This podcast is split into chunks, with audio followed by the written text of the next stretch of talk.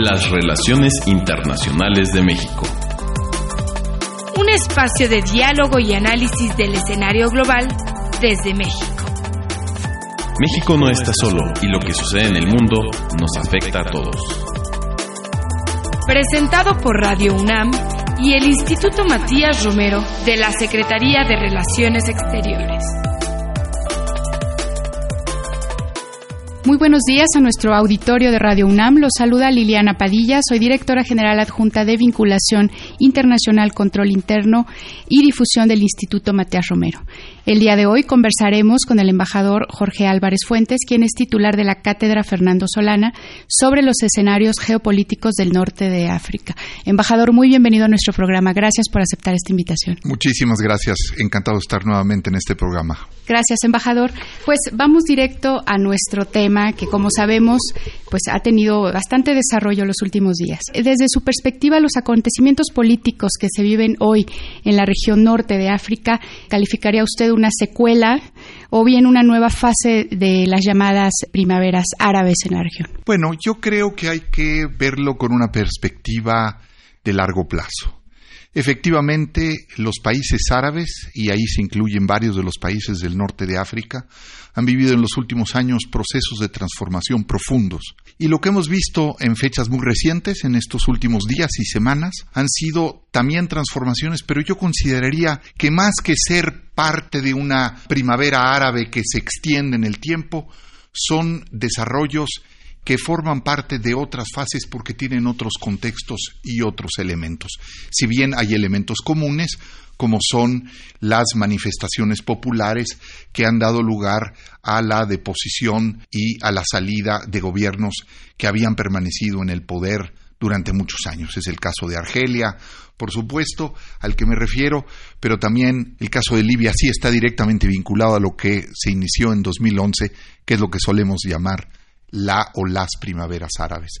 Entonces, yo creo que hay que verlo en ese contexto y con esa visión, y si en esa parte del mundo tenemos conciencia histórica, los procesos son dilatados. Adentrándonos un poquito ya en las situaciones, ¿cuáles considera que son los factores fundamentales que están influyendo de manera, digamos, más determinante para tener estos escenarios de cambio y conflicto, tanto en Argelia como en Libia? Mira, yo creo que hay tres componentes o factores fundamentales. Por un lado, sin duda, en el caso de Argelia, una insatisfacción a partir de las últimas elecciones presidenciales que tuvieron lugar en 2012. Esto es, han transcurrido varios años en donde el presidente Buteflika ya no estaba en condiciones efectivas de gobernar. Sin embargo, el régimen se mantuvo. Entonces, hubo un proceso importante de reacomodo y, si se quiere, de ajuste de cuentas dentro del régimen. Pero del 22 de febrero que se inician las manifestaciones, como ocurrió en otros casos, ocurrió en Egipto, en el 2011, había ocurrido en Túnez,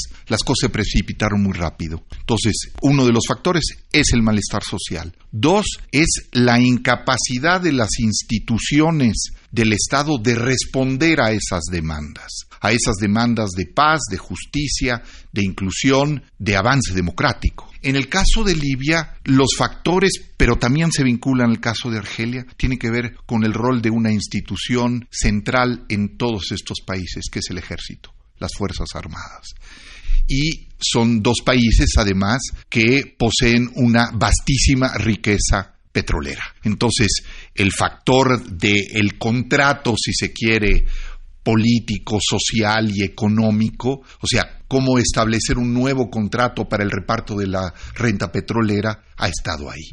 Entonces, esos factores han contado de manera muy decisiva. Claro, cuando uno observa esas manifestaciones populares, son manifestaciones que no tienen una identificación política común que se congregan alrededor de una vocación y de un deseo de que acabe el régimen. Pero eso no significa que eso necesariamente genere las condiciones para una transición hacia instituciones que le den gobernabilidad a esos países.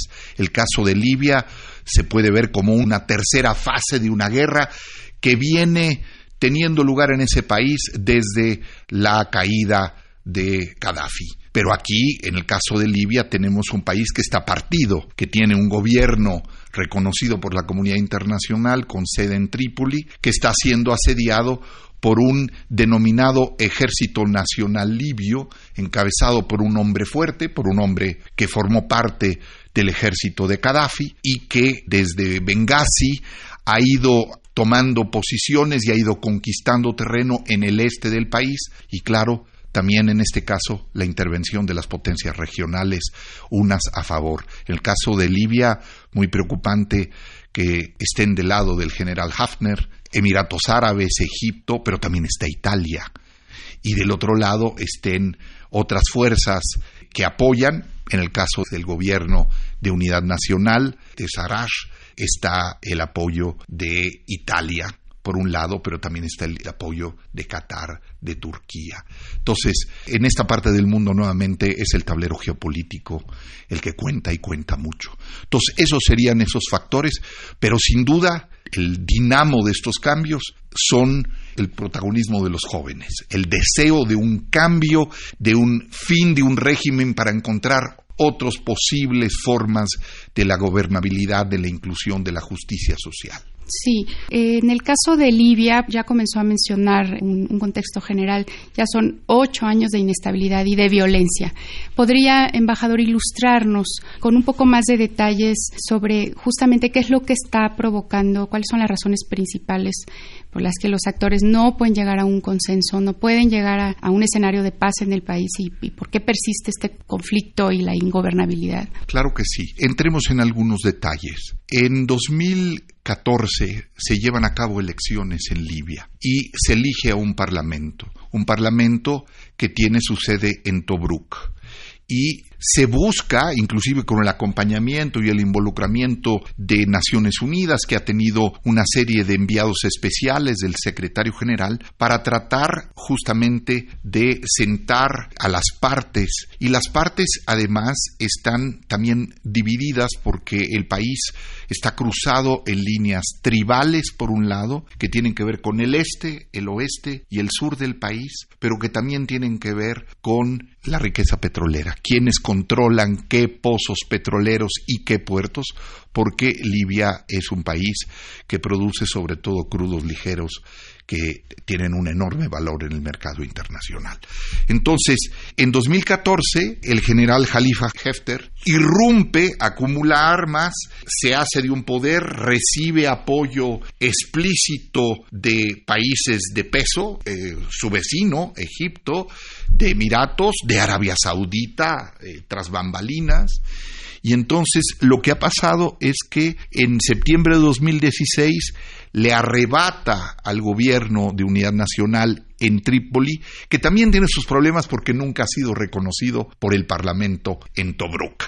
Y ese, el avance de este hombre fuerte, al que le apostarían también las potencias internacionales, aunque nuevamente volvemos a cruzarnos en las diferencias geopolíticas, en esta especie de nueva eh, guerra fría, en los puertos petroleros ubicados en la zona de Sirte caen bajo control del Ejército Nacional Libio y que ahora en fecha tan reciente como ocurrió el avance del Ejército Nacional Libio es inclusive sobre la ciudad de Trípoli. Y eso ocurre paradójica o quizás de manera muy indicativa cuando el secretario general Antonio Guterres está en Trípoli, una manifestación palpable, patente de la, digamos, de lo infructuoso que han resultado los esfuerzos para lograr, aunque claro, se declare que no hay una solución militar al conflicto en Libia. Pero los actores no lo piensan así. Los actores piensan que tendrán que seguir avanzando sus intereses y claro,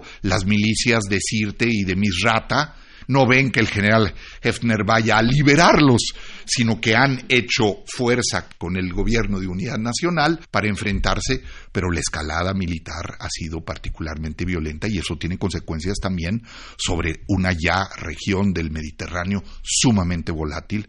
Acordémonos, en años recientes ha habido oleadas enormes de refugiados que salen de las costas libias y que se embarcan en lanchas, en embarcaciones sumamente frágiles y que van buscando algún destino en la costa de los países europeos sobre el Mediterráneo. Entonces, esta última crisis o tercera fase de la guerra intestina en Libia apunta a una nueva crisis de una oleada de migrantes que no son solo migrantes libios, sino que son migrantes que vienen de otros países de África y que están saliendo por esa ruta.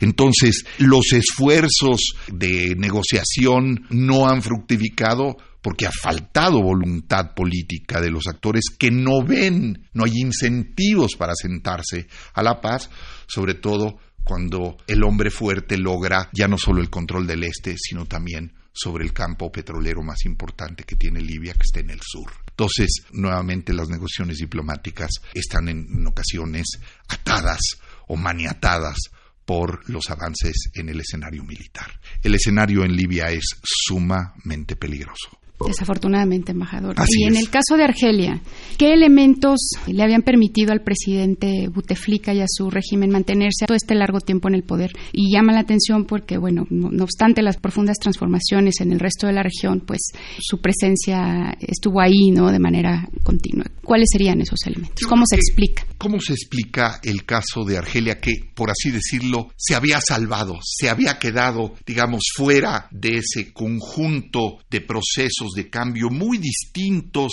y muy contrastados, porque cuando se quiere unificar o meter en un mismo saco se cometen enormes errores de apreciación. El caso del régimen en Argelia estaba cifrado en eso que yo llamé hace unos minutos un contrato amplio que partió a partir de la independencia en 1962. Entonces, el Frente Nacional de Liberación, que fue la organización y el partido político que nucleaba al régimen, pudo mantener, inclusive cuando Buteflika ya mostró, por razones de salud, su imposibilidad de conducir las riendas del país. Pero claro, apuntalado por quienes, apuntalado por los que han venido operando durante estas tres décadas el sector petrolero, el sector agroindustrial, el sector de las telecomunicaciones y que junto con los militares, con el ejército, apuntalaron al régimen y mantuvieron en una especie de proceso de pequeñas reformas graduales buscando atenuar o desalentar cualquier oposición o rechazo en la medida en que el contrato político era nosotros gobernamos y proporcionamos a la población los satisfactores necesarios. Pero esa insatisfacción era cada vez más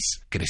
En esos años se fue creando ese cultivo, esa olla de presión y estalla cuando la población en las ciudades argelinas sale a las calles a pedir y el desenlace ha sido muy rápido. El desenlace ha sido inclusive un poco en el libreto conocido, que es el jefe del Estado Mayor, que había sido un puntal del eh, régimen de Buteflika, se da cuenta que es momento porque porque habían cometido el craso error el régimen de pretender un quinto mandato para un presidente que todo el mundo sabía estaba baldado en una silla de ruedas. Entonces, el jefe del Estado Mayor se voltea, pero todavía ya lo estamos viendo, ya hemos tenido manifestaciones que ya son manifestaciones después de la salida del presidente Buteflika. El presidente Buteflika dimitió el 2 de abril. En las últimas semanas las manifestaciones continúan buscando un cambio del régimen. No quieren que el régimen se perpetúe, no quieren que haya gatopardismo, quieren que haya un cambio. Pero ¿cómo se va a establecer lo que se ha dado en llamar una transición, cuando no hay una fuerza opositora organizada, articulada, que reúna esas demandas en las calles argelinas. Cómo encontrar esas formas de transición, porque si se precipitan las elecciones, y la constitución argelina de 2005 habla de que deberán convocarse a elecciones en tres meses. Si las elecciones tienen lugar en julio, el país se acerca peligrosamente a la orilla del abismo. Es muy preocupante.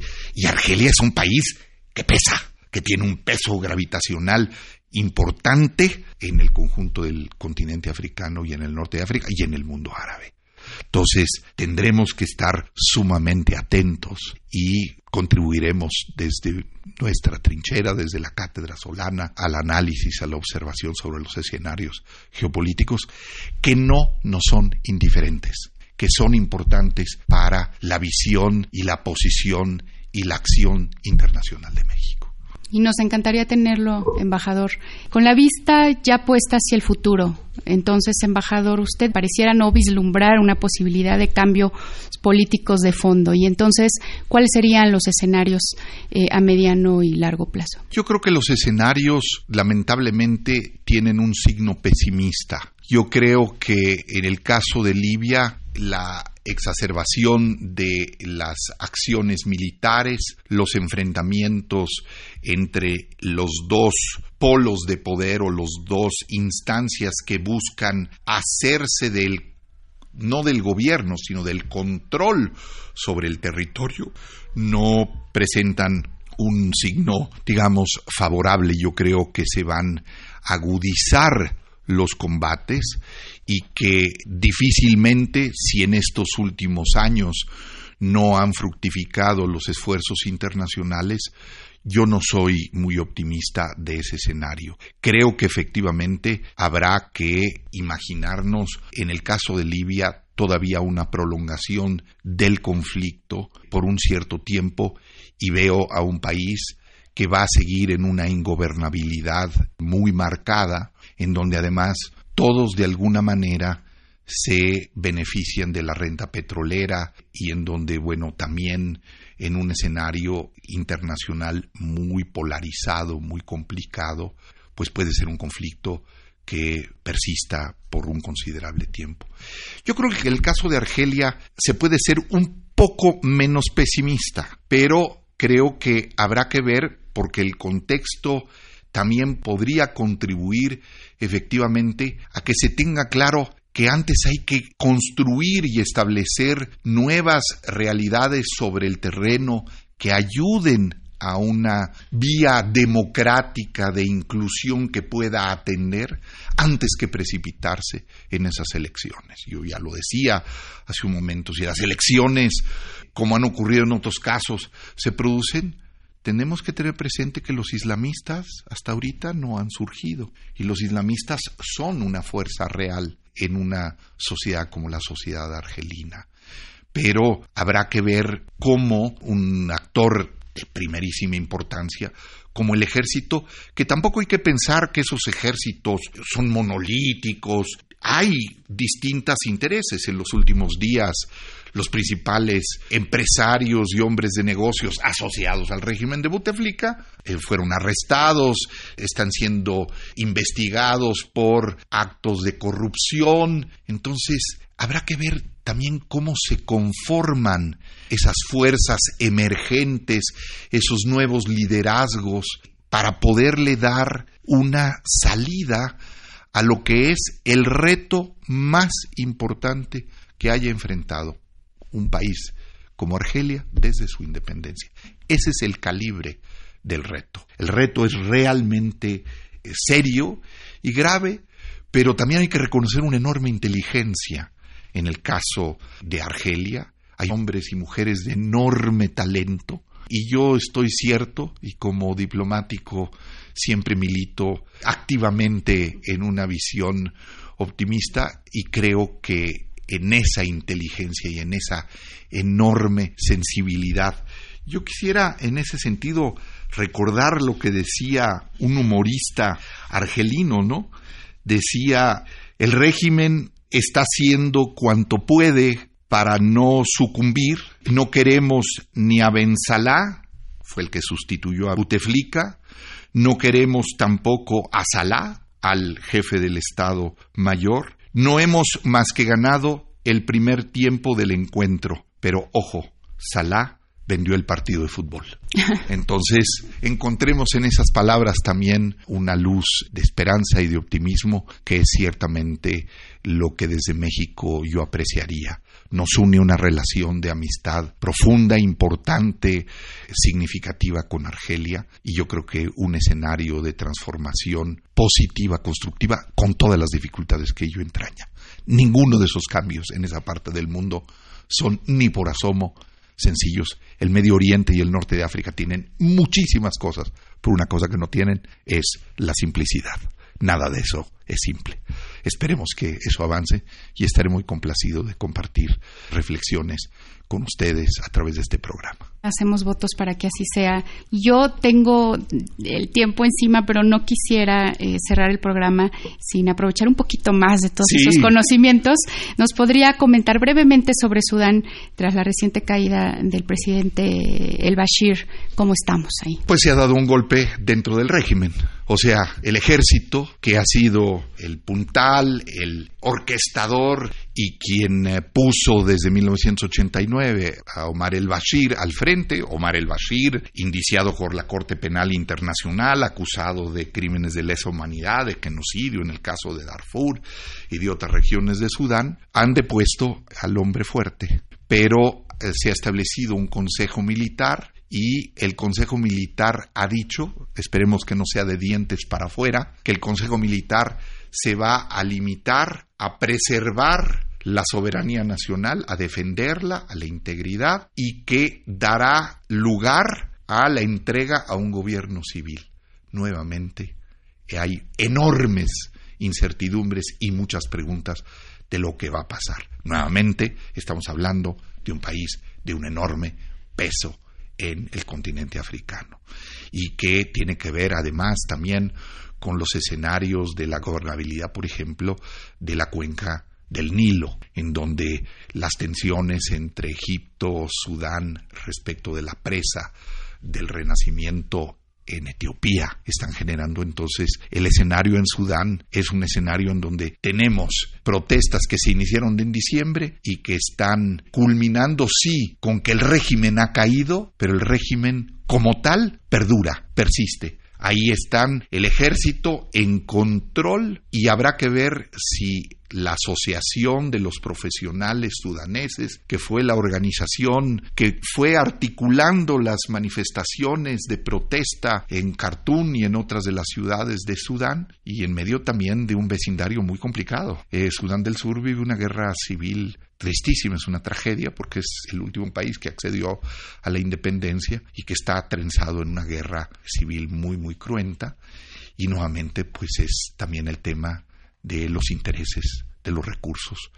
Sudán ha tomado posición respecto de algunos de los diferendos también en el Golfo y Sudán ha contribuido con fuerzas.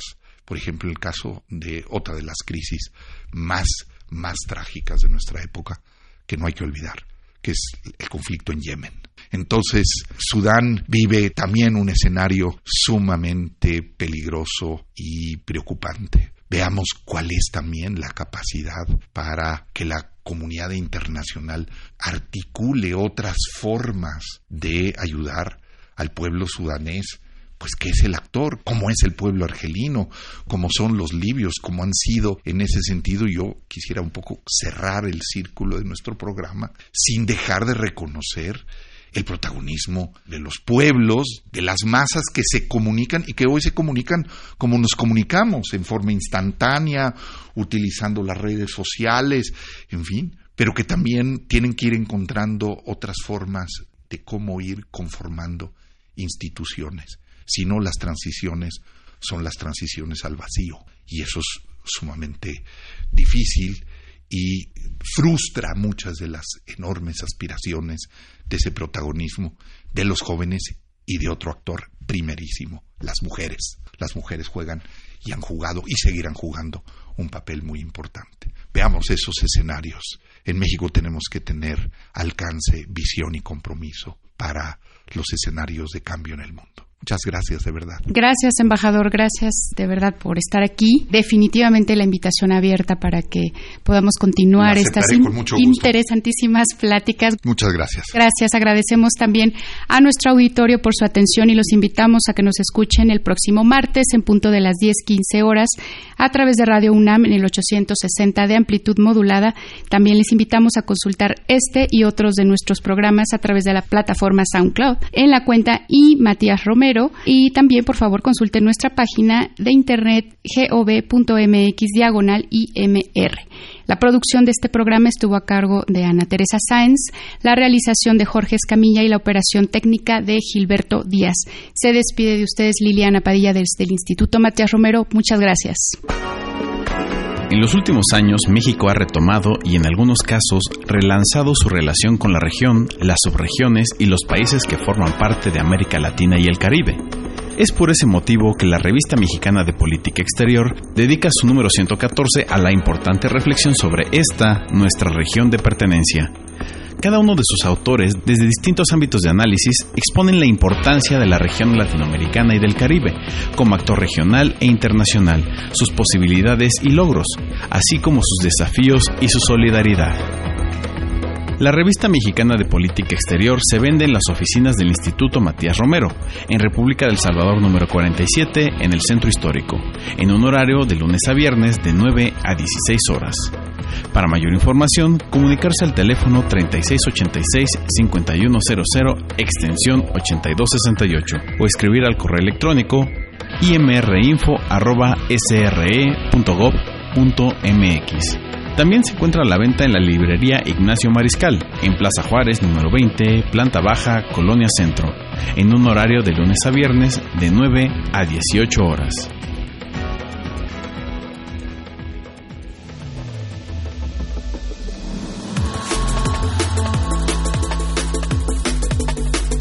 Las relaciones internacionales de México. Un espacio de diálogo y análisis del escenario global desde México. Presentado por Radio UNAM y el Instituto Matías Romero de la Secretaría de Relaciones Exteriores.